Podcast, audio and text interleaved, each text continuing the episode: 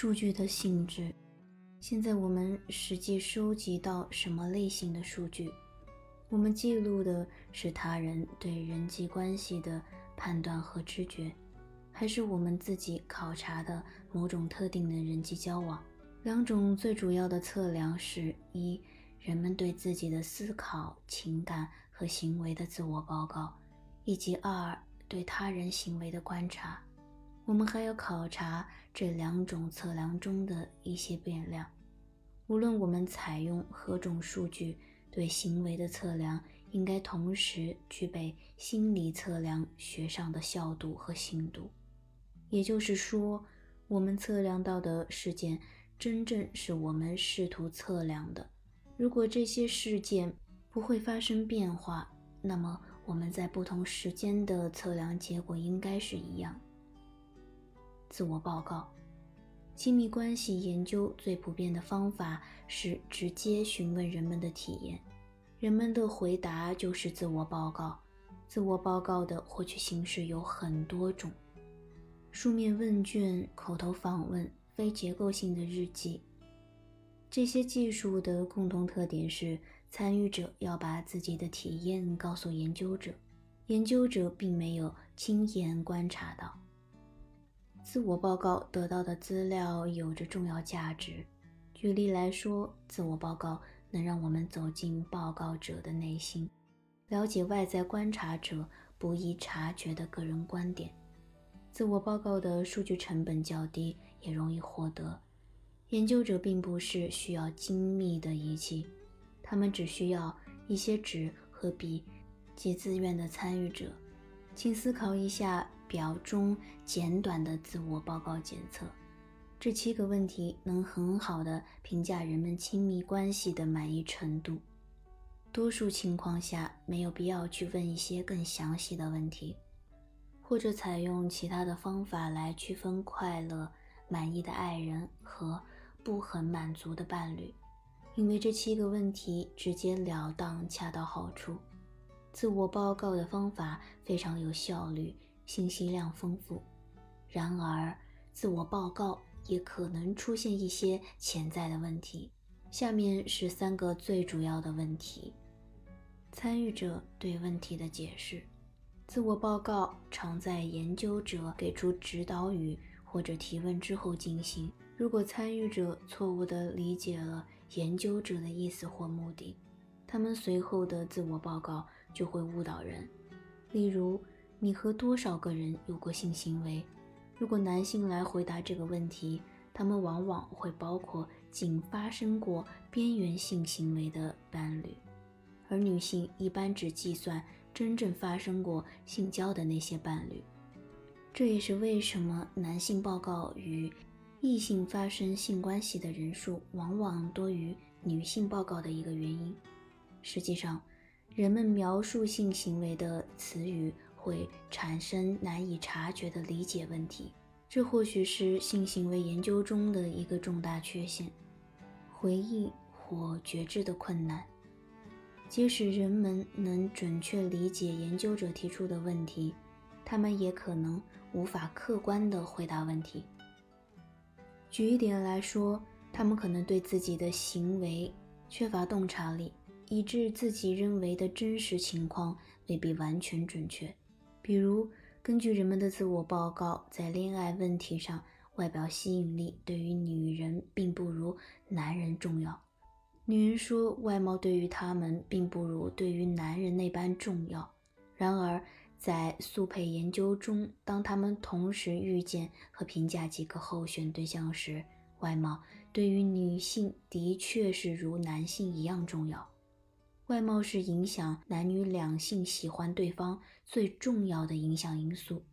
有时，人们对自己喜好和行为的描述并不完全符合实际。记忆错误也是个问题。人们在描述最近发生的具体客观事件时最准确。如果询问参与者很久以前发生的事情，他们可能会发生错误。具体的细节信息更容易遗忘，比如在一项研究中，大样本的离异群体中有百分之五十的人不能准确地说出他们在哪一个月离婚，而过往的情感经历尤其可能发生记忆错误。具体而言，如果火热的爱情以痛苦和不满收场时，失落的恋人们往往很难回忆起数月前他们刚刚坠入爱河时的快乐和激情。参与者报告的偏差，自我报告数据的最后一个严重问题是，人们的报告可能存在系统性偏差或歪曲。例子之一就是自我服务偏差。它会使人们高估自己在人际关系积极事件中的作用，而低估在消极事件中的过失。人们喜欢用积极眼光看待自己，所以会把自己的成功归功于自己，而面对失败则推脱自己的责任。如果没有其他因素影响，操持家务的伴侣会认为自己做的家务比实际上的要更多。这类错误并不是不诚实所引起的，而是的确反映了人们真实的观点。尽管如此，通过自我报告所获得的参与者对客观事实的主观知觉，或许与其他观察者的预测结果有所不同。如果人们不愿意说出看到的事实，就会出现更严重的问题。最有名的例子是社会赞许性偏差，指的是人们希望给他人留下好印象而歪曲事实。参与者常常不愿意承认让他们看起来不好的事情，或者任何不符合期望的描述。例如，由于对社会接纳的顾虑，参与者不敢诚实地向研究者报告他们的同性恋取向和行为。因而，在同性恋的普遍性上一直存在争议。再看另一个例子，离婚已经好几年的人中有百分之四的人宣称他们从未离过婚。匿名程序有助于减少这类社会赞许性偏差，例如允许参与者参加网络调查而面对面的访谈。但如果研究涉及敏感问题，这种偏差仍然会出现。观察法，另一种收集亲密关系信息的方法是直接观察行为。科学观察并不是轻松随意的工作，研究者要采用复杂的工具测量行为，要么细心地训练助手，以使观察尽量准确、可靠和详尽。一些研究直接观察正在发生的行为，而另一些则采用记录设备，后者可以在行为发生之后分析。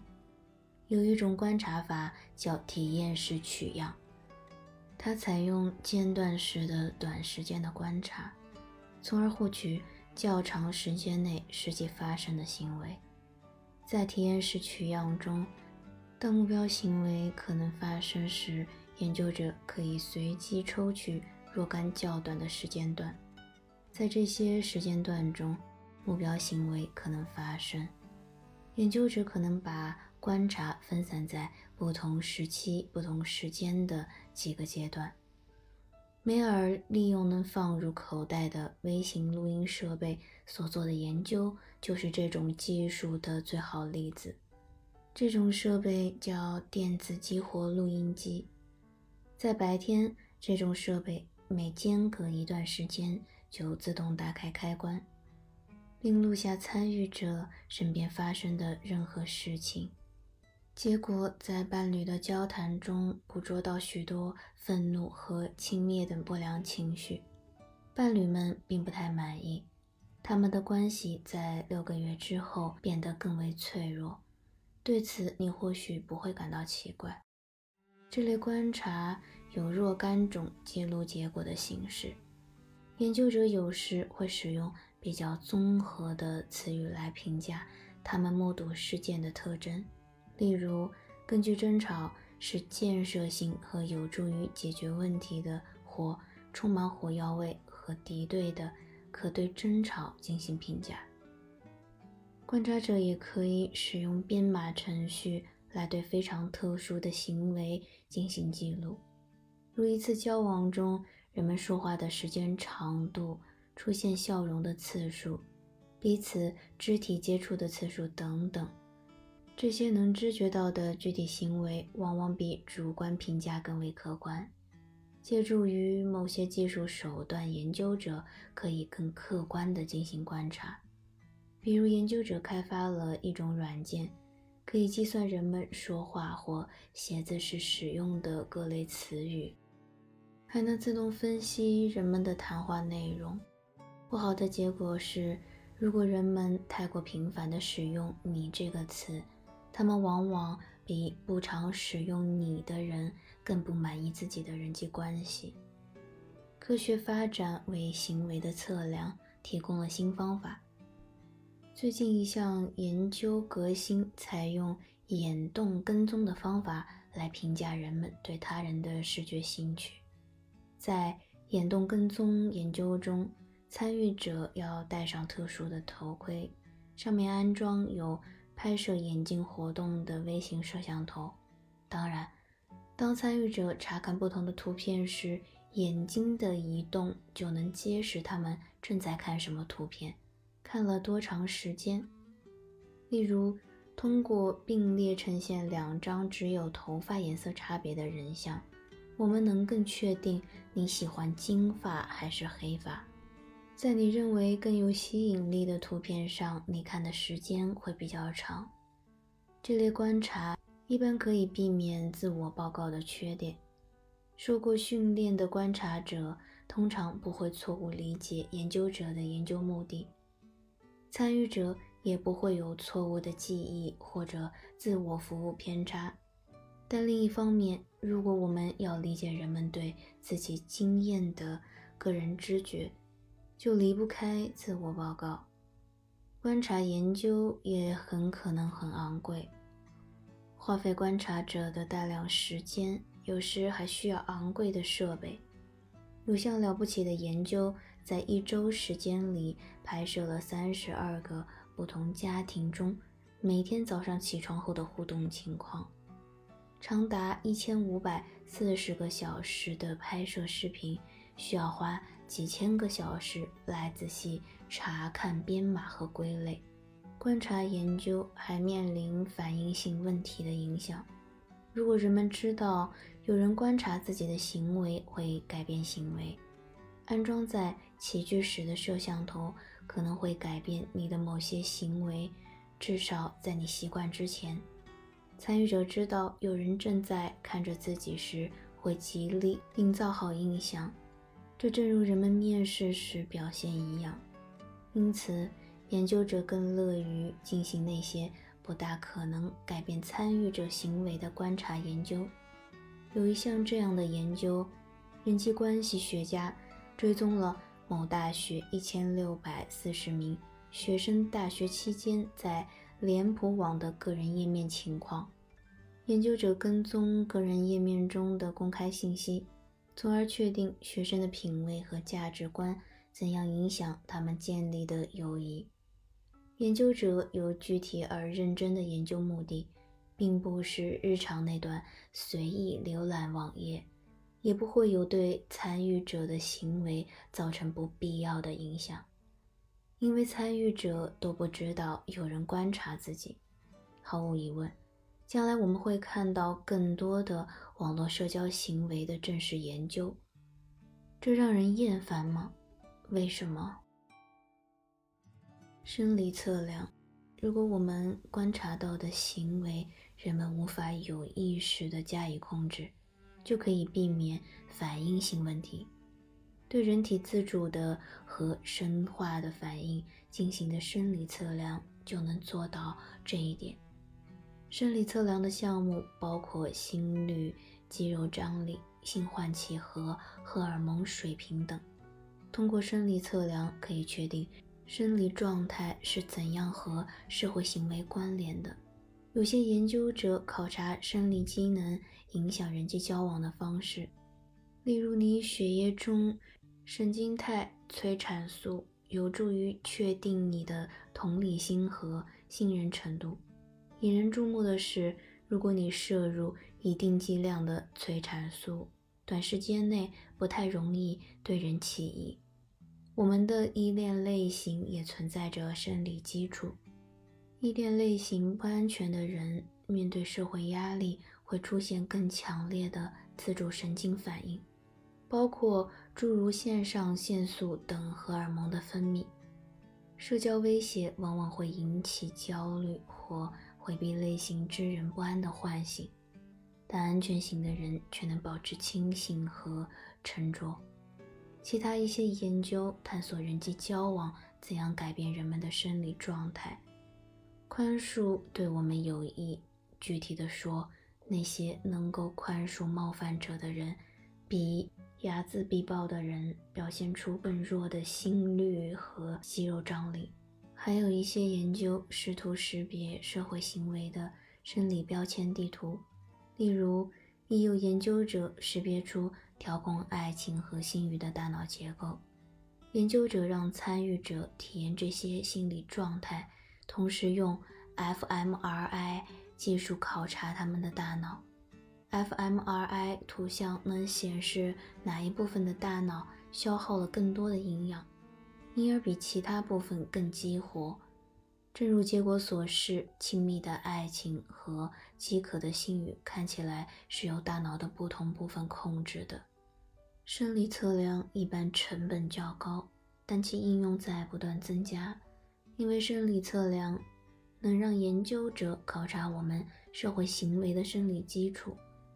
生理测量也是人际关系科学一直以来变得越来越错综复杂的一个很好的例证。档案材料，历史档案也能避免反应性的问题。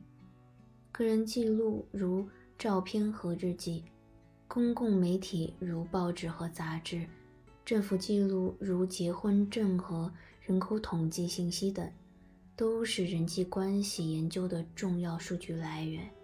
当这些信息过时了，就变成了档案信息。有一项研究考察了人们过去的长相吸引力和现在的收入之间的相关。研究者对大学年鉴相册中的学生照片进行了外貌吸引力的评定，以确定数年前外貌俊美的人是否现在赚的钱更多。档案材料是无反应的，因为查阅档案资料不会改变要研究的行为，而且档案研究较为廉价，但档案材料存在着局限性。具体而言，那些在很久以前就保存的材料，可能没有包括研究者想知道的所有信息。